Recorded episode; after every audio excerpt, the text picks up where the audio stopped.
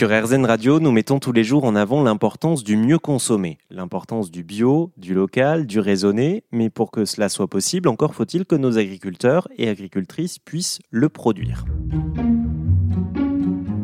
D'ici 10 ans, ce sont quelques 40% des agriculteurs actuellement installés qui partiront à la retraite. Et avec les conditions de travail précaires et l'augmentation du coût des matières premières, la relève ne se bouscule pas.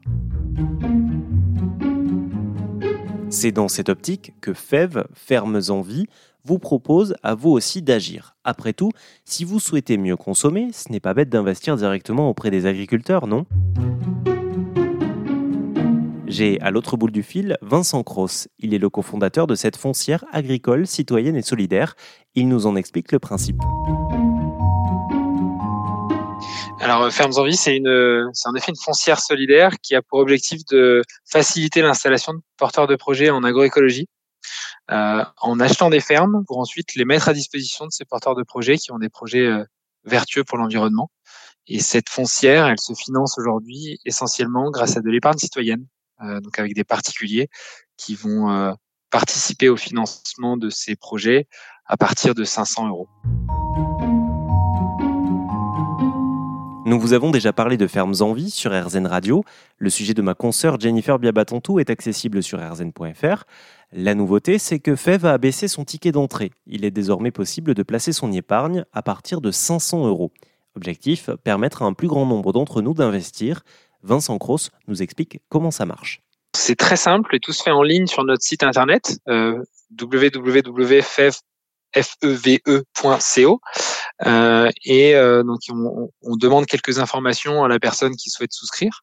Euh, elle dépose sa pièce d'identité et elle euh, signe un bulletin de souscription euh, en ligne. Euh, et donc tout se fait en cinq minutes en ligne. Et puis pour valider la souscription, ensuite effectue un virement vers le compte de la foncière. de façon à ce que la souscription soit, soit validée. Mais alors juste, qu'a-t-on à y gagner? Vincent Cross m'a expliqué que cet investissement permettait euh, d'une part de récupérer 25% de réduction d'impôt. Par exemple, si vous placez aujourd'hui 1000 euros d'épargne à la FEV, vous pourrez déduire 250 euros sur votre prochaine feuille d'imposition. Action renouvelable tous les ans, mais pas que. En général, les gens investissent pour trois raisons dans la foncière. Euh, en mettant le curseur plus ou moins haut sur chacune des raisons.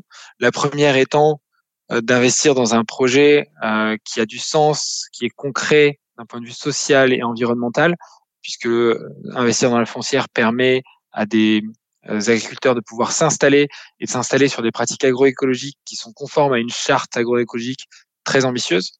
La deuxième chose, c'est que cet investissement, euh, il est investi dans un dans un actif tangible qui est la terre agricole et qui est, on va dire, relativement peu risqué quand on compare à d'autres actifs euh, financier.